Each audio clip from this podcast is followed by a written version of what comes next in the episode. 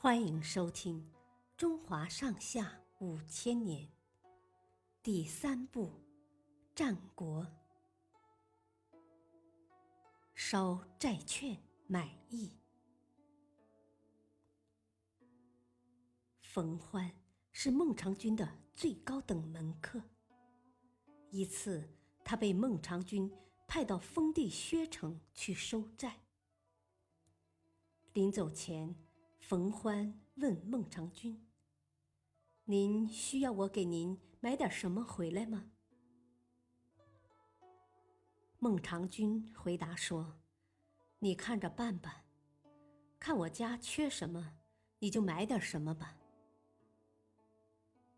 冯欢到了薛城后，把当地欠债的百姓都召集起来，叫他们拿出债券。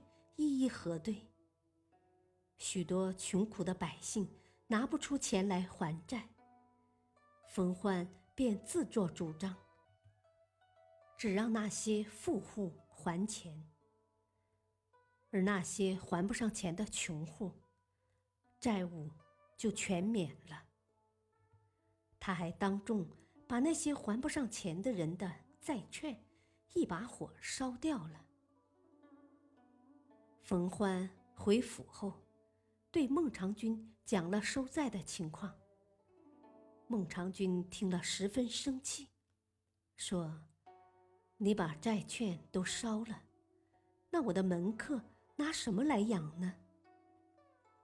冯欢说：“我临走的时候问您买什么，您说家里缺什么就买什么。”我看家里什么都不缺，唯一缺的就是百姓对您的情谊，所以我把义给您买回来了。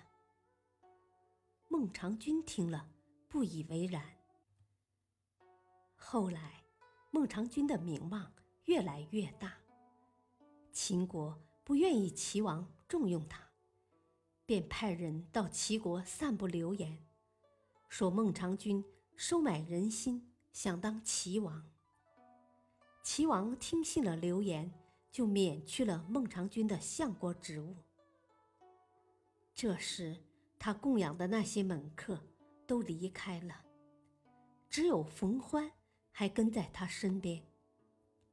当冯欢驾着车，载着孟尝君来到薛城时，那些曾受过孟尝君恩惠的百姓。